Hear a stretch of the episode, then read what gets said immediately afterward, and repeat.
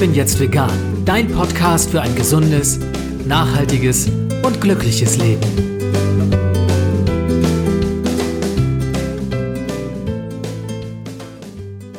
Hey und herzlich willkommen zum Ich bin jetzt vegan Podcast. Mein Name ist Jens Herndorf und ich freue mich, dass du auch in dieser Episode wieder dabei bist.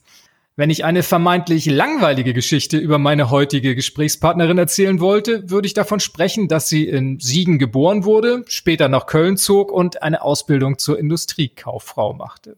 Spannender aber ist, dass sie sich dann im Alter von 28 Jahren ihrer großen Leidenschaft der Schauspielerei zu widmen begann und schon wenige Jahre später unter anderem für die ARD-Serie Verbotene Liebe und für Soko Köln im ZDF vor der Kamera stand. Am spannendsten ist allerdings, dass das noch längst nicht alles ist, denn sie ist zudem engagierte Tierschützerin und vegane Gründerin. In den vergangenen Jahren hat sie neben dem veganen Online-Shop Smile Food, dem veganen Großhandel Vegapark und der veganen Lebensmittelmarke Veggie Friends mit Le Shop Vegan auch einen Internetshop für vegane Taschen, Mode und Kosmetik gegründet. Wir werden uns in dieser Sendung über ihren Weg zum Veganismus und die Anfänge ihrer Unternehmertätigkeit in ihrem früheren Kinderzimmer unterhalten. Außerdem darüber, wie ein kleines Unternehmen im Haifischbecken des Lebensmittelhandels überleben kann, wie sie durch einen Zufall zur Hauptrolle im veganen Spielfilm Los Veganeros kam und welche Kriterien ihr für den Handel mit veganer Mode wichtig sind. Und wenn du bis zum Ende dieser Episode dabei bleibst, hat sie dir auch noch ein kleines Geschenk mitgebracht. Herzlich willkommen, Rosalie Wolf. Vielen Dank für die Einladung. Liebe Rosalie, ich konnte es kaum glauben, als ich diese Dinge über dich recherchiert und zusammengestellt habe. Also entweder findest du keinen Schlaf oder du arbeitest immens effizient oder dir ist einfach alles egal und du machst es so. Was davon stimmt?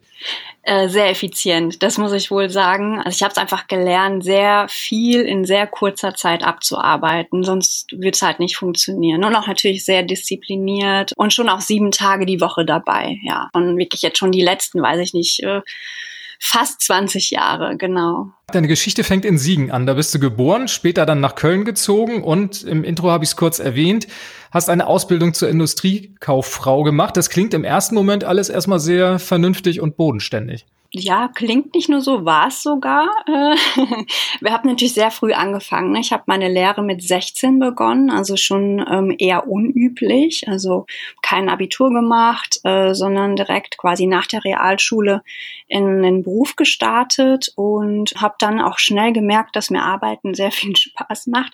Hatte aber auch übrigens schon ähm, in ganz frühen Jahren angefangen. Also ich hatte mit sechs meinen ersten kleinen Handel mit Blumenablegern. Da hatte ich so ein äh, Haustürgeschäft, bin von Tür zu Tür getingelt bei uns im Dorf und habe Blumenableger verkauft. Das hat meiner Mutter gar nicht gefallen. Es wurde dann irgendwann verboten, weil das nicht so gut kam. Ne? So ein kleines Kind, das dann da irgendwie so, so ein bisschen so bettelartig an der Tür stand. Aber mh, hm, das war so mein erster kleiner Handel, der auch eine Zeit lang ganz gut lief. Und vor allem auch schon grünes Business, finde ich gut. ja, war so einfach. Ich habe die dann wirklich gezüchtet wie so eine Wahnsinnige. Ne? Ich weiß gar nicht mehr, wie die hießen, diese. Das, das sind dann, da da gibt's dann so ganz viele Ableger von und dann schneidet man die ab und legt sie ein bisschen ins Wasser und dann kann man da wirklich, ähm, ja, kann man die ganz gut anbieten. Du hast kurz erklärt, wie deine Mutter damit umging. Also Unternehmertum lag gar nicht so sehr im Blut bei euch in der Familie, oder? Doch bei meinem Papa. Also ähm, der war auch relativ früh schon selbstständig. Bei ihm habe ich auch meine Lehre begonnen, weil ich muss dazu sagen, ich war jetzt keine Musterschülerin. Ich war, auch wenn man es nicht glauben mag, weil ich jetzt relativ brav wirke, so jetzt wo ich älter bin, aber ich hatte eine sehr wilde Phase, die meine Eltern auch zur Weißglut getrieben haben. Also so mit 12, 13 fing das an. Also wirklich wirklich ja wilde Phasen mit äh, viel Alkohol und Schulverweis und so. ähm, und ja, das war äh, ein bisschen schwierig. Und dann war das so, dass ich jetzt nicht die besten Noten hatte. Äh, ich bin jetzt nicht sitzen geblieben, aber ich war jetzt nicht so die äh, Beste. Und dann war es auch echt schwierig, einen Ausbildungsplatz zu bekommen. Und dann habe ich meinen Vater halt überredet, bei ihm einzusteigen und dort die Ausbildung zu beginnen was sehr gut war, weil mein Vater sehr extrem was Arbeiten betrifft. Also ich musste dann wirklich auch mit 16 als ich dort angefangen habe, also wirklich morgens um fünf ausstehen. Wir waren um sechs die ersten in der Firma, bis abends halt acht, neun Uhr durchgearbeitet. Und mein Vater hatte damals schon im Auto, weiß ich nicht, morgens wurden Motivationskassetten gehört auf dem Weg zur Arbeit. also der hatte eine Firma ähm, im, in der ehemaligen DDR in, in Halle. Und äh, ich musste halt auch dorthin ziehen, um die Ausbildung zu beginnen. Und dann war das wirklich so, dass ich auch ja keine Freunde hatte und äh, wirklich abends, äh, als wir dann so, weiß nicht, um acht, neun Uhr nach Hause kamen, durfte ich immer 20 Minuten verbotene Liebe gucken und den Rest des Abends gab es dann wieder Kassetten, so Videokassetten über Unternehmensführung und, und das Ganze. Ne? Und das fand ich total toll. Also ich fand es nicht schlimm, ich habe das geliebt, ich fand es super. Ähm, und wahrscheinlich kommt daher das auch, dass ich heute irgendwie auch nicht anders bin. Also ähm, der Arbeit irgendwie völlig ähm, völlig hingegeben und ja, es macht mir Spaß. Und damals schon. Wenn du viel mit deinem Vater unterwegs warst, du hast ein klein bisschen was von deinem Elternhaus auch erzählt, war denn Veganismus, Tierschutz in irgendeiner Form schon Thema bei euch oder war das komplett außen vor? Also ich habe Tiere immer über alles geliebt. Ähm, das war mir mal total wichtig. Ich hatte auch alles Mögliche. Ich hatte einen kleinen Hasen, der war wie so ein Hund, ne? der musste auch überall mit hin und ähm, ich hatte ne, auch alles andere, so kleine, noch einen kleinen Vogel, der war ganz zahm und so weiter. Also ich habe Tiere schon immer geliebt, aber ich habe schon als Kind auch Fleisch gegessen. Also ich war jetzt nicht so reflektiert, dass ich dann gesagt habe, ah, ich ähm, bringe es so mit in Verbindung, dass ähm, so mein Fleisch auf dem Teller mal gelebt hat oder man Tier war. Ich habe nie so richtig viel Fleisch gegessen, aber ich habe Fleisch gegessen. Und es wundert mich selber manchmal, warum ich das irgendwie nie so in Verbindung gebracht habe. Aber man muss natürlich auch sagen, damals so auf dem Dorf vor irgendwie 30 Jahren war das natürlich überhaupt gar kein Thema. Also vegetarisch oder äh, schon wenig Fleisch wurde von allen immer gesagt, ach, du bist so dünn, ess mal mehr Fleisch. Und ja, das, das war damals einfach noch nicht so ein Thema, ja. Und Gyros und Frikadellen hatten es dir damals angetan. Total. Total. So dieses, ich kann das komplett nachvollziehen. dieses Herzhafte, ne? Ich mochte das schon immer gerne, ja. auch als Kind. Ähm, also ich habe jetzt nicht, wie gesagt, wahnsinnig viel Fleisch gegessen, aber wenn, dann, ja, mochte ich schon auch gerne diesen herzhaften Geschmack, ja. Und dann hast du eines Abends nicht nur verbotene Liebe geguckt, sondern äh, dann kam irgendwann mal eine Fernsehdokumentation dazwischen, die sich mit den Vorgängen in Schlachthäusern beschäftigte. Und das hat dann bei dir einiges verändert. Genau, also nach einer Reportage, wo mir das wirklich sehr bewusst wurde, das war aber wirklich deutlich später, das war dann mit 20, 19, 20, da habe ich das so richtig verstanden. Okay, äh, was ich da esse, hat mal gelebt und ich mag doch Tiere so gerne, das gibt's doch gar nicht. Wieso esse ich die eigentlich? Ne? Und das war dann so von heute auf morgen mir total klar und dann habe ich auch gar kein Fleisch mehr gegessen, was mir auch nie schwer gefallen ist. Also ich hatte so jetzt ne, überhaupt kein Verlangen schon nach dem Herzhaften. Und das war ja dann auch die Idee äh, quasi zur ersten Unternehmensgründung, weil mir das so ein bisschen gefehlt hat, aber nicht jetzt Fleisch an sich, wo ich sage, ah, ne, das muss jetzt genau wie ein Steak schmecken. Also einfach dieser herzhafte Geschmack, der fehlte einfach ein bisschen. Das heißt also, wenn du sagst, du hast kein Fleisch mehr gegessen, es war dann erstmal eine vegetarische Phase. Ja, sehr lange vegetarisch, genau. Also ähm, mit vegan, das kam wirklich erst später und auch peu à peu. Und ähm, ich hatte dann auch, noch mal einen Rückfall, was Käse betrifft. Ich habe mich da aber auch nie so unter Druck gesetzt. Also ich finde, ähm, ja, weiß ich nicht, wenn jemand totalen Heißhunger auf irgendwas hat, dann kann man nicht sagen, oh, äh, ne, das ist jetzt, du bist jetzt irgendwie ein schlechter Mensch, weil du noch mal ein Stück Käse gegessen hast. Also das kam halt durchaus mal vor, ja. Im Jahr 2000 war das ungefähr mit der Dokumentation und der Entscheidung, kein Fleisch mehr zu essen. Gar nicht viel Zeit ist dann ins Land gegangen. 2002 war es dann schon so weit, dass du Smile Food gegründet hast. Und das war der erste Online-Shop, den du ins Leben gerufen hast und ein Online-Shop, den es noch immer gibt und der sich halt rein auf den Vertrieb veganer Lebensmittel an Endkunden äh, spezialisiert hat. Du hast gerade so ein bisschen die Motivation skizziert. Was war so der Hauptantrieb, diesen Shop ins Leben zu rufen? Ja, also zu dem Zeitpunkt äh, habe ich ja wirklich schon ein paar Jahre gearbeitet. Also nach meiner Ausbildung bin ich direkt nach Köln gezogen, habe da noch ein paar Firmen gearbeitet. Ich wollte mich ähm, auf jeden Fall immer selbstständig machen irgendwann. Ich wollte Berufserfahrung sammeln, aber auch immer mal eine eigene Firma gründen. Und äh, habe natürlich immer auch nach Ideen gesucht. Und mir war es halt einfach wichtig, ich brauche was, was ich wirklich unglaublich gerne mache, wo ich hinterstehe, wo, wo ich einfach, wo Arbeit und Freizeit äh, immer so verschmelzen und ich eigentlich mit so einem Unternehmen auch wirklich mich die ganze Zeit beschäftigen möchte. Und natürlich ist es immer schwer, da irgendwas zu finden und eine Lücke zu sehen. Und ähm, ja, nachdem ich dann äh, vegetarisch wurde, ähm, habe ich schon gemerkt, ah, es gibt auch so Alternativen. Die waren natürlich nicht wie heute, das jetzt so wahnsinnig schmackhaft waren, aber es gab schon welche. Und dann ähm, habe ich gedacht, Mensch, das wäre doch eine tolle Idee. Ähm, ich sah noch nicht so richtig den Bedarf, das war mir aber egal. Also ähm, schon gedacht, das wird wahrscheinlich in ein paar Jahren vielleicht mal irgendwie mehr werden. Aber Hauptsache, ich habe Spaß bei der Arbeit. Und ja, und so ist das dann wirklich entstanden. Wurde natürlich von allen belächelt. Also es war wirklich völlig äh, komisch, sowas zu gründen in der Zeit. Es gab auch kaum Bioläden. Es gab noch nicht mal, also ich weiß nicht, in Köln gab es, glaube ich, einen. Es gab eher so Reformhäuser. Es war halt eine ganz andere Zeit. Aber ich habe mich dann da reingestürzt und ähm, ja, bis heute nicht bereut. Wie habe ich mir das vorzustellen? Bist du da mit einem Businessplan rangegangen oder hast du nach und nach deine Erfahrungen gesammelt und dich entsprechend angepasst? Es gab ja nicht so wirklich Vorbilder, denn dein Shop war einer der ersten veganen Online-Shops in Deutschland. Was war so deine Strategie? Ja, ich war ja noch relativ jung. Ich war dann 22, hatte ähm, auch einen Job.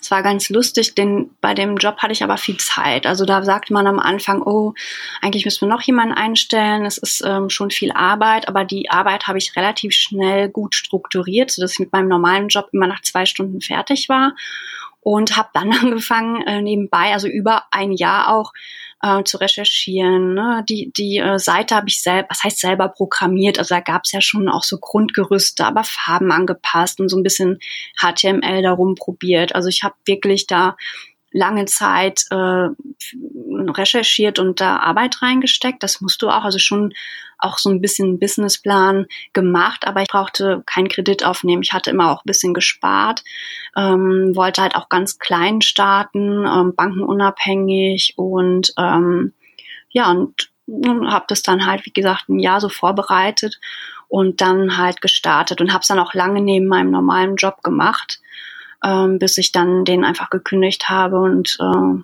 ja, quasi ins kalte Wasser gesprungen, sage ich mal so. Aber der Vorteil ist natürlich, wenn du so jung gründest, bist du natürlich auch noch sehr mutig. Ne? Du hast einfach nichts zu verlieren und du machst einfach. Und es war natürlich ganz gut, dass es so war.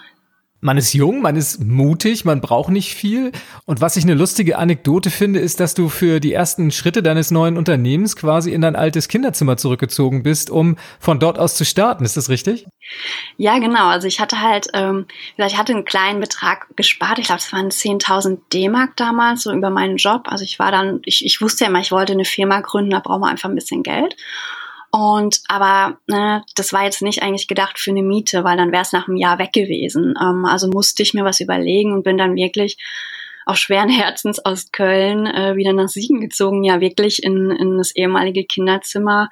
Ja, und ähm, durfte dann da halt mietfrei äh, wohnen und ja, äh, das war jetzt nicht so easy, aber klar, für die Firma habe ich das natürlich dann gerne gemacht und war dann aber auch froh, wo ich irgendwann wieder nach Köln ziehen konnte mit der Firma. Wie hat man sich das vorzustellen im Hause Wolf in der Zeit? Also so, meine Eltern leben, äh, sind geschieden, seitdem ich vier Jahre alt bin und mein Papa hat halt ein, ja, ein kleines Häuschen, wo dann halt noch ähm, in dem Moment noch mal ein Zimmer frei war und äh, wo ich halt auch früher schon ja, übernachtet habe und das stand halt frei und dann konnte ich da ja, mich einquartieren und ich muss auch sagen, das war natürlich toll, weil ich habe halt ja noch Vollzeit gearbeitet, bin dann abends immer ne, die erste Zeit von Köln dann nach Siegen gependelt, dann am Wochenende da geschlafen und halt auch jeden Abend dann bis spät nachts gearbeitet und da war dann morgens um acht auch wieder in Köln auf der Arbeit. Also das sind halt auch 80 Kilometer. Das war schon eine sehr anstrengende Zeit. Aber ähm, ja, im Endeffekt hat mir das nichts ausgemacht, das natürlich gerne gemacht und man ist halt auch noch total motiviert, ne, und die ersten Kunden bestellen und das ist ja dann wirklich so das Highlight des Lebens erstmal in dem Moment und ähm, ja, man arbeitet dann halt einfach wie wahnsinnig und ja, das macht in dem Moment, also damals die Zeit war noch ganz toll, die schweren Zeiten kamen dann eigentlich eher danach.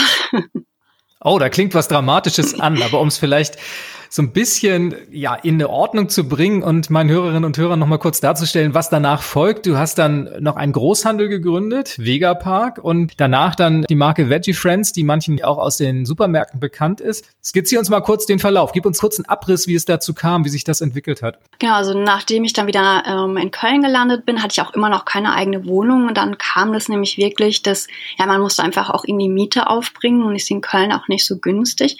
Ich habe mich dann in so ein Atelier eingemietet. Äh, das waren so 80 Quadratmeter und dachte, ja, am Anfang schlafe ich halt in der Firma, ne? eigene Wohnung ist nicht drin und aus dem Anfang wurden wirklich Jahre, also vier Jahre hatte ich keine Wohnung. Ähm, es war mir auch mal unendlich peinlich, wenn irgendjemand vorbeikam, äh, weil es gab einfach nur ein Bett und es war versteckt hinter Schränken, ne, damit man nicht, äh, es kamen auch schon mal Kunden vorbei oder Lieferantengespräche und äh, ich wollte natürlich nicht, dass die sehen, dass ich irgendwie äh, in dieser Firma wohne.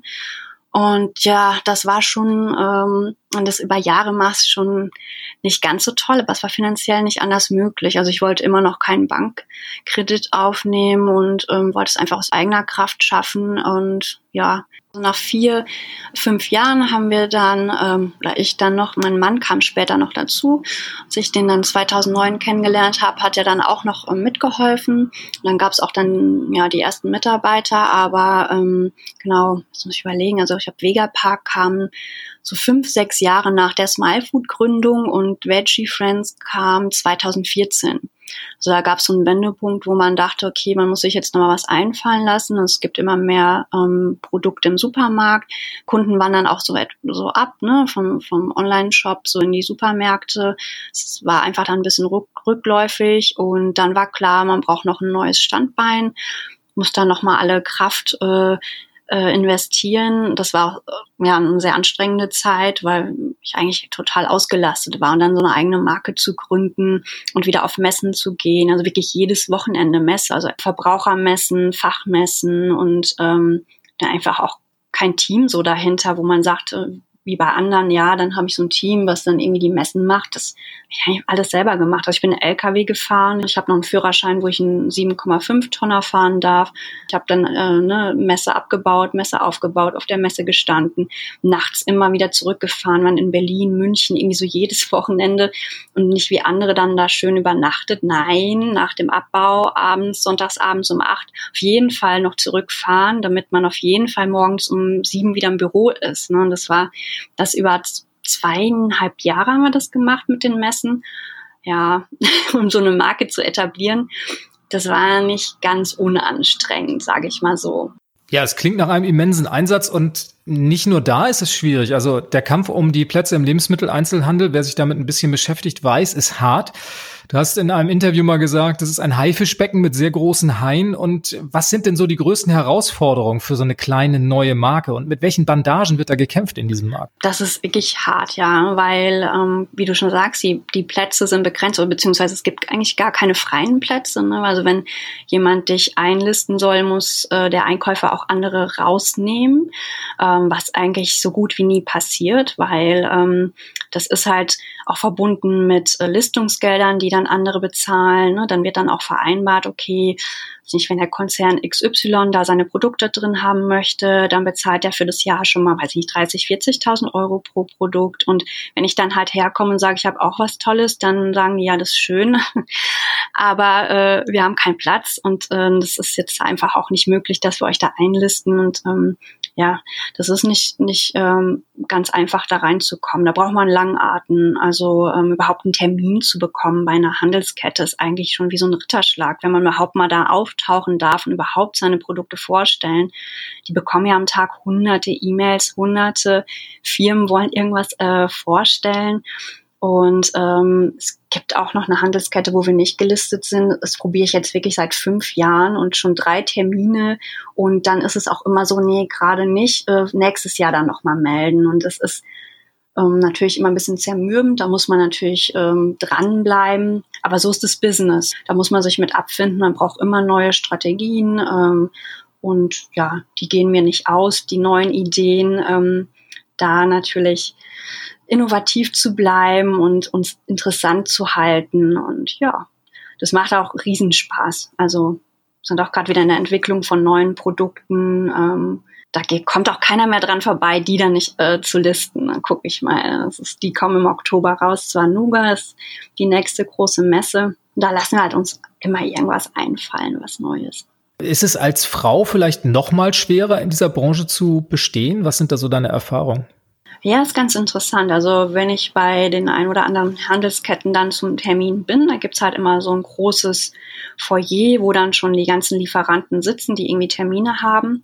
Und grundsätzlich sind die eigentlich zu zweit und es sind eigentlich immer Männer. Ne? Also die, wenn irgendjemand kommt und von Konzern XY will seine Produkte vorstellen, gesagt, sind es meistens zwei Vertriebler, die dann sitzen, oder Key Accounter.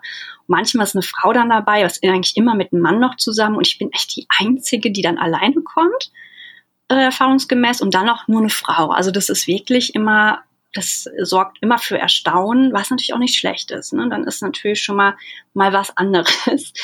Ja, und das ist ganz interessant. Also manche beschäftigen sich auch erst gar nicht mit der Marke groß und denken dann so, okay, ist dann jetzt hier wieder so eine Vertrieblerin, jetzt ist das die da auch noch alleine, weiß sie denn jetzt, wovon sie spricht, kann die denn überhaupt irgendwie eine Vereinbarung treffen und das ist dann halt lustig, wenn man dann doch mal die Karte rausgibt und die lesen dann, oh, Geschäftsführerin. Also dann sind die manchmal so völlig perplex und denken so, wie, ach so, ach, ach so, Sie können jetzt hier die Entscheidung treffen. Ne? Und äh, ich so, ja. Ja, letztens war ich bei äh, einer Handelskette, da wurde ich dann auch echt gefragt, ja, was wollen Sie denn von dem Einkäufer? Haben Sie Vorstellungsgespräch oder so, äh, nee, ich bin Lieferant. Musst du auch immer noch Überzeugungsarbeit, was vegane Produkte anbelangt, leisten? Hat sich da der Wind gedreht? Mm, ja, das kommt immer drauf an. Also der Platz für vegane Produkte im, im Regal, im Markt ist immer noch sehr begrenzt.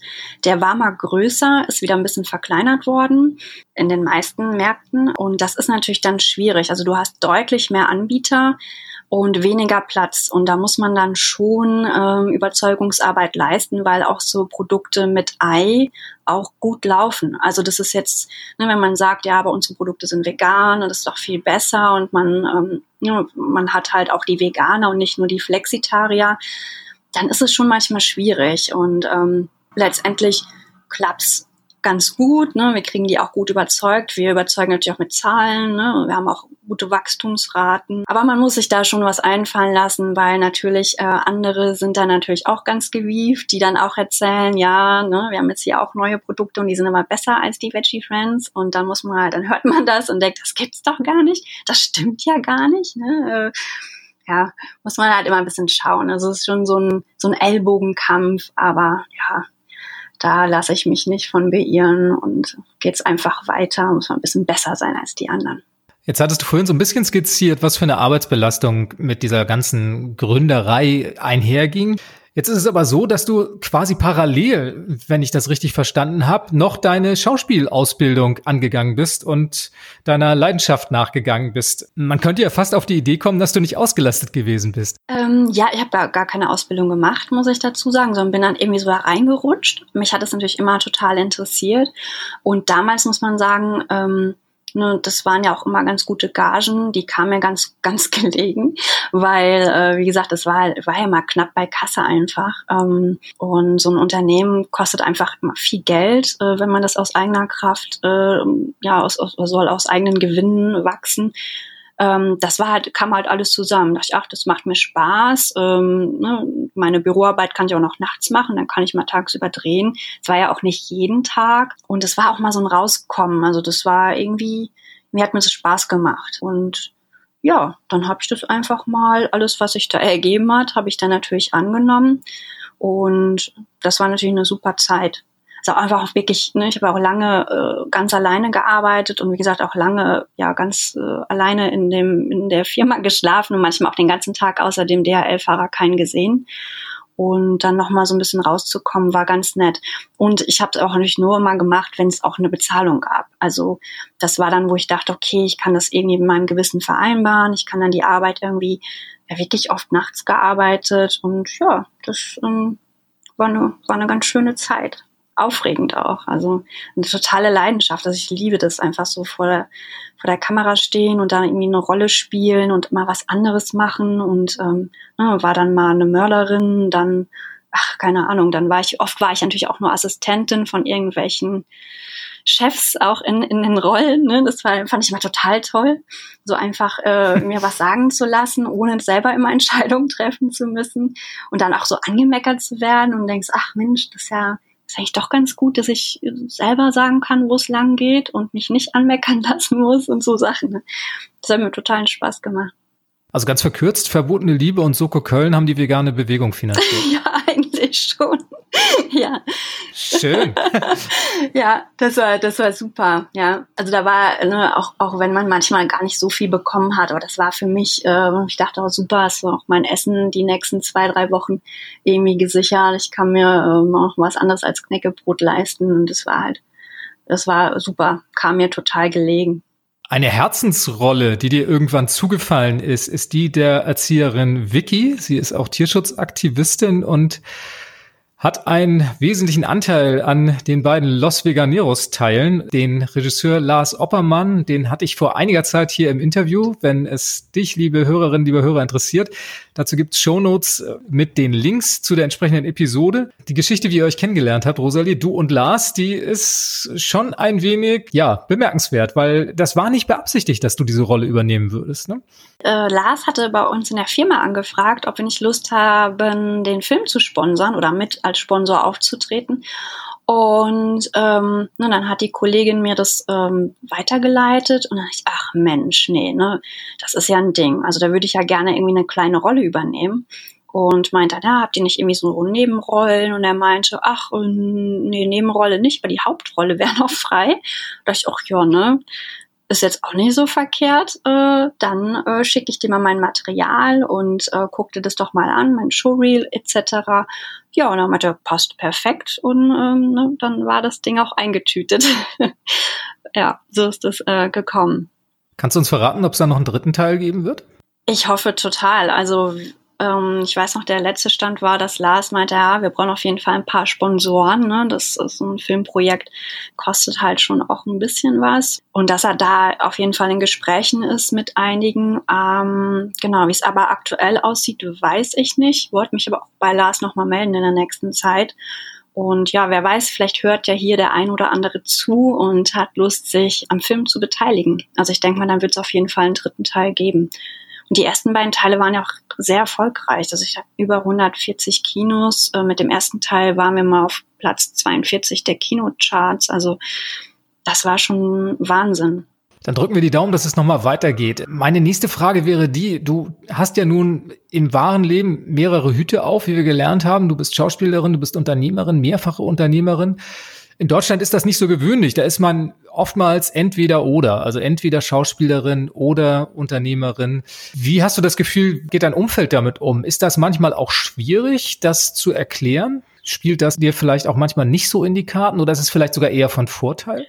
Ja, also ne, mein, mein Umfeld, das ist ganz lustig. Die sind ja an alles irgendwie gewöhnt. Die kennen das ja nicht anders, auch um, dass ich eigentlich so gut wie keine Freizeit habe. Und wenn ich mich mit jemandem treffe, also letzten Samstag, also ich versuche jetzt immer so ein bisschen weniger am Wochenende zu arbeiten. Also ich halt sonntags arbeite, samstags mir mal frei nehme. Frei nehmen heißt dann, ich treffe mich mit Freunden. Das geht aber nur, wenn man sich im Café trifft, wo man Flyer schon mal auslegen kann. Das ist dann immer die erste Mission. Dann muss es immer ein Rewe in der Nähe geben oder ein Biomarkt, wo unsere Produkte stehen. Die, das, ne, die Freunde warten dann meistens draußen, die kennen das, die unterhalten sich. Ich renne dann immer in den Markt, musste alles untersuchen, unsere Produkte begutachten, Marktleiter irgendwie bequatschen, wenn nicht alles gelistet ist. Also so ist dann halt die Freizeit mit Freunden. Das ist immer ganz witzig. Die kennen das nicht anders. Das war schon immer so. Also wenn mit mir heißt es, äh, sich mit mir zu treffen, dann ist es immer irgendwie mit Arbeit verbunden. Und das natürlich dann immer schöne Arbeit, wie Kaffee trinken, Flyer verteilen, Rewe begutachten, durch die Stadt laufen, äh, Märkte gucken, andere Produkte gucken und so weiter. Das ist dann immer, ja, die kennen das halt einfach nicht anders.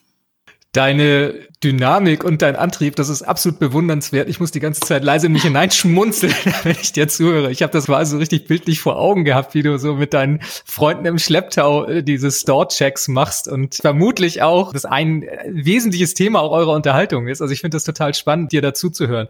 2015 mündete dieser Aktionismus dann in einer weiteren Gründung. Das ist der Le Shop Vegan, mit dem du dich seitdem beschäftigst. Und der ist ja aus einem ganz persönlichen Bedarf heraus entstanden. Du hast damals gemerkt, es gibt keine vernünftigen veganen Taschen, also zumindest nicht auf einfachem Wege zu erwerben und hast dann quasi Nägel mit Köpfen gemacht und diesen neuen Laden ins Leben gerufen. Genau, das hat mich total genervt, dass es keine vernünftigen veganen Taschen gab. Ne? Also es gab ein cooles Label, da war aber irgendwie, es war mal schwierig, da muss man die in Kanada bestellen mit Zoll und so. Und dachte, ja, das gibt's doch gar nicht. Und ähm, ja, und ich finde es halt toll, wenn man selber von irgendwas überzeugt ist, dann möchte man ja auch vielleicht anderen die Möglichkeit geben, die an die Produkte zu kommen. Und das war wirklich so, wo ich dachte, Mensch, ich habe zwar eigentlich keine Zeit, aber ich könnte doch mal noch so einen Online-Shop machen, weil die Infrastruktur haben wir ja. Und dann kann ich da mal ein bisschen die Taschen anbieten. Aber wie es dann so ist, also das ist ja dann schon auch mit Arbeit verbunden. Das ist eigentlich ein zweiter Vollzeitjob. Das macht man nicht eben nebenbei. Aber ja, ich hatte mich dann dafür entschieden und dann wird es halt auch durchgezogen und läuft jetzt ja auch sehr erfolgreich. Vom reinen Taschenshop ist Le Shop Vegan mittlerweile weit entfernt.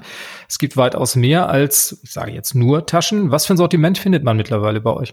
Querbeet, also von äh, Schuhen über Jacken, äh, Kleider, ne, also das, das ganze Programm äh, von, von Kleidung, alles in fair und vegan, das war natürlich wichtig, dass man jetzt nicht noch gucken muss, oh, ist das denn jetzt irgendwie ähm, ne, so ich habe Bioleder gibt's ja gar nicht, kenne mich da gar nicht so aus, aber so, weiß ich nicht, pflanzlich gegerbtes Leder, ne, bieten ja auch viele an, ähm, die sagen ja, es ist unser Fair Fashion Shop und dann findest du halt Lederprodukte.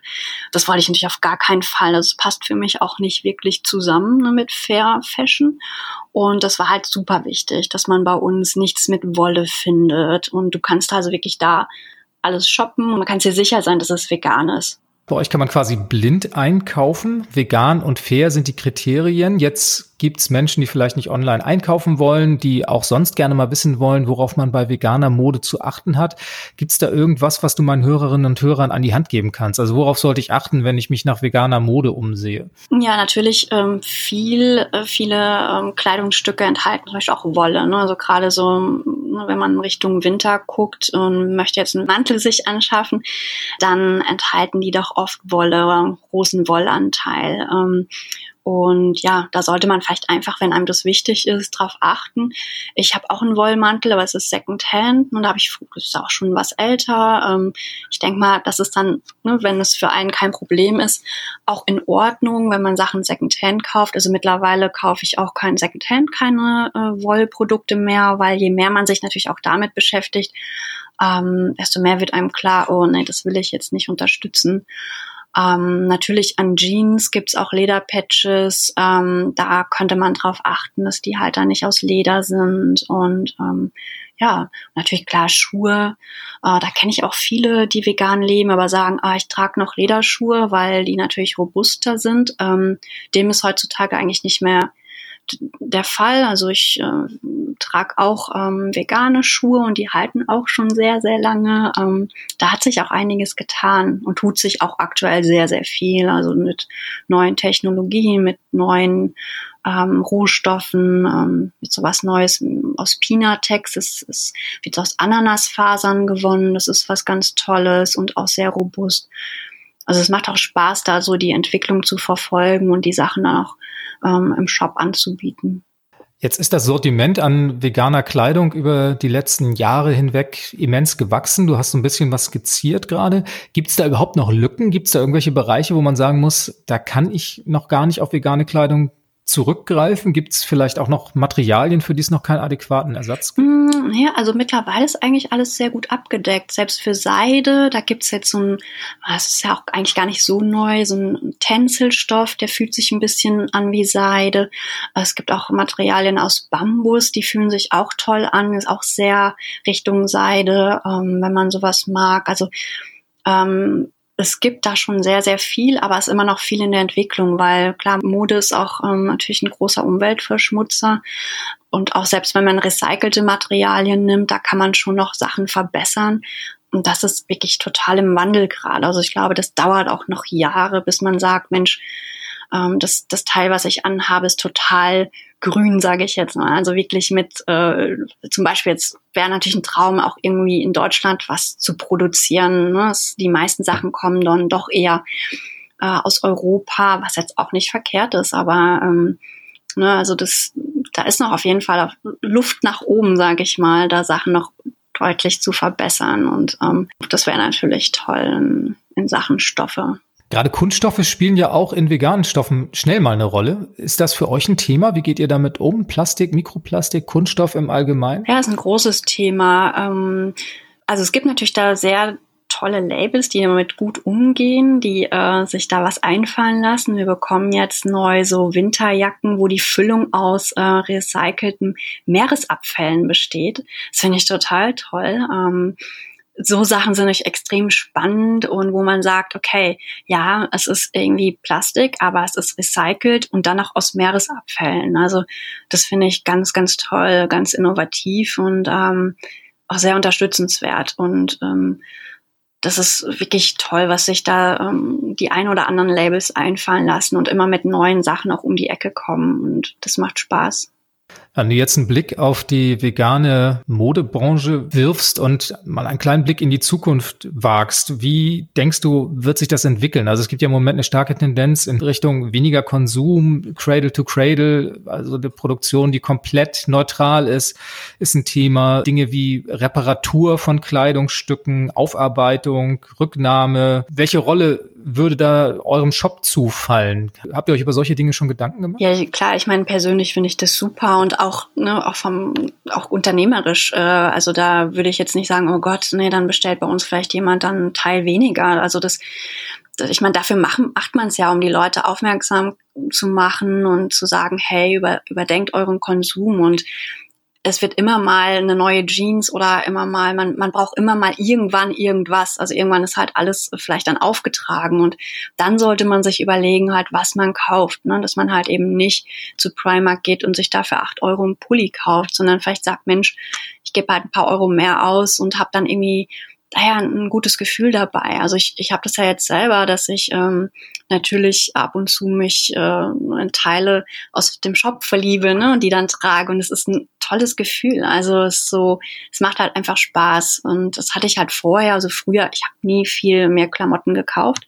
Ich habe auch, bin auch überhaupt nicht jemand, der irgendwie ausmisten kann. Ich habe alle Teile noch. Also ich habe so ein Oberteil letztens, da habe ich ein Foto, da war ich auf der Love Parade, das war, da war ich 16. Das ist ein Oberteil, das trage ich halt immer noch. Ne? Ich kenne es gar nicht so, dass jetzt so Mode für mich so ein Wegwerfartikel ist, ne, den ich konsumiere und wegschmeiße oder ausmiste. Ja, und ich finde es auch gut, wenn das andere nicht machen. Rosalie, auch wenn du jetzt vielleicht nicht deine beste Kundin wirst, weil du deine Sachen immer so lange trägst, sag mir ganz kurz, was können wir in nächster Zeit vom Le Shop Vegan erwarten? Weitet ihr euer Sortiment noch aus? Was sind so eure Pläne? Genau, wir werden auf jeden Fall weiterhin das Sortiment ausweiten, auch versuchen, wirklich viele neue Labels äh, aufzunehmen also bei uns ist es halt auch wichtig, dass es so, ein kleines Einkaufserlebnis ist. Bei jedem Paket äh, legen wir mal eine kleine Überraschung bei. Also es gibt gratis Zeitungen so ähm, und aus dem veganen Bereich und immer so eine kleine Überraschung aus dem Food-Bereich. Ne? Von Veggie Friends gibt's immer was Leckeres zum Probieren. Das finden immer alle total süß.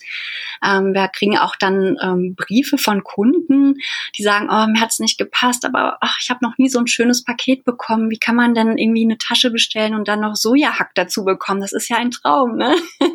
das ist, das ist total nett.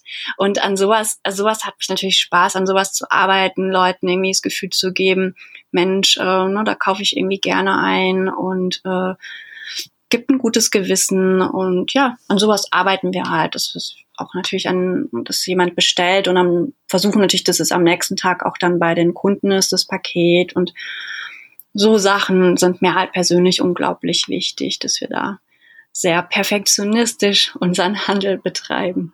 Und wer jetzt in den Genuss dieses Perfektionismus und auch der kleinen Überraschung kommen möchte, die du gerade eben skizziert hast, für den hast du ein kleines Geschenk mitgebracht und das finde ich total toll. Um was handelt sich das? Genau, also ähm, wir würden einen Rabattcode äh, anbieten wollen ähm, mit dem Code Ich bin jetzt vegan. Also man muss im Warenkorb klicken, einmal auf Warenkorb bearbeiten. Da kann man den Gutscheincode eingeben. Ich bin jetzt vegan, bekommt zehn Prozent bis zum 15.09.2019. Dieser Rabattcode ist auch was Besonderes, machen wir relativ selten. Ähm, wir machen auch keinen Sale, weil, ja, ich weiß nicht, für mich persönlich äh, Fair Fashion und Sale passt irgendwie nicht so richtig zusammen. Ja, und von daher würde ich sagen, sind die 10% äh, wirklich ein kleines Special. Ich find's total toll und da kommt ja richtig was zusammen, wenn man ein paar Sachen in den Warenkorb legt. Zehn Prozent, liebe Hörerinnen und Hörer, bei Le Shop Vegan. Ich bin jetzt vegan, alles zusammengeschrieben. Ein Gutscheincode, der bis zum 15.09. gültig ist. Und ja, ich sag vielen Dank, liebe Rosalie, für dieses tolle Geschenk an meine Hörerinnen und Hörer. Ich hoffe, es wird reichlich davon Gebrauch gemacht. Wir sind leider, muss ich sagen, schon am Ende dieses Interviews. Ich habe das Gefühl, wir könnten noch über tausend andere Sachen sprechen. Deswegen ganz, ganz herzlichen Dank an dich. Schön, dass du dir die Zeit genommen hast. Wir haben gehört, wie voll dein Kalender ist. Ich bin froh, dass ich nicht am Wochenende mit dir gesprochen habe, weil da hast du vermutlich noch weniger Zeit. Und ich drücke dir die Daumen, dass es ganz fantastisch weiterläuft und ja, dass alle deine Geschäftspläne in Erfüllung gehen. Vielen Dank. Ja, vielen Dank dir. Danke, dass ich hier beim Podcast dabei äh, sein durfte. Vielen Dank. Ja, das war sie schon wieder, die 31. Episode des Ich bin jetzt vegan Podcast und mein Gast war heute Rosalie Wolf und sie ist vegane Gründerin und Schauspielerin und ich muss sagen, mir hat bei der Aufzählung der Dinge, die sie in der kurzen Zeit auf die Beine gestellt hat, schon das ein oder andere Mal der Atem gestockt und ich fand es toll zu erfahren, dass sie ihr Bett im Büro hatte, wie ihre Schauspielertätigkeit bei Soko Köln und Verbotene Liebe ihre Unternehmen finanziert hat und wie man das Wochenende möglicherweise auch mal anders mit Freunden verbringen kann. Ich hoffe, du hattest hattest bei diesem Interview genauso viel Spaß wie ich und mir bleibt nur noch der Verweis auf die Shownotes, auf die Links zu dieser Sendung. Die findest du bei mir auf dem Blog unter www.ichbinjetztvegan.de slash podcast 031 für die 31. Episode. Das war's für diese Folge und ich freue mich, wenn du in der nächsten Ausgabe wieder dabei bist. Bis denn. Tschüss. Das war Ich bin jetzt vegan, dein Podcast rund um ein gesundes, nachhaltiges und glückliches Leben. Wenn du Lust hast, schau doch auch mal auf meinem Blog vorbei. Unter www.ichbinjetztvegan.de findest du jede Menge Informationen rund um ein veganes Leben. Ich freue mich auf dich.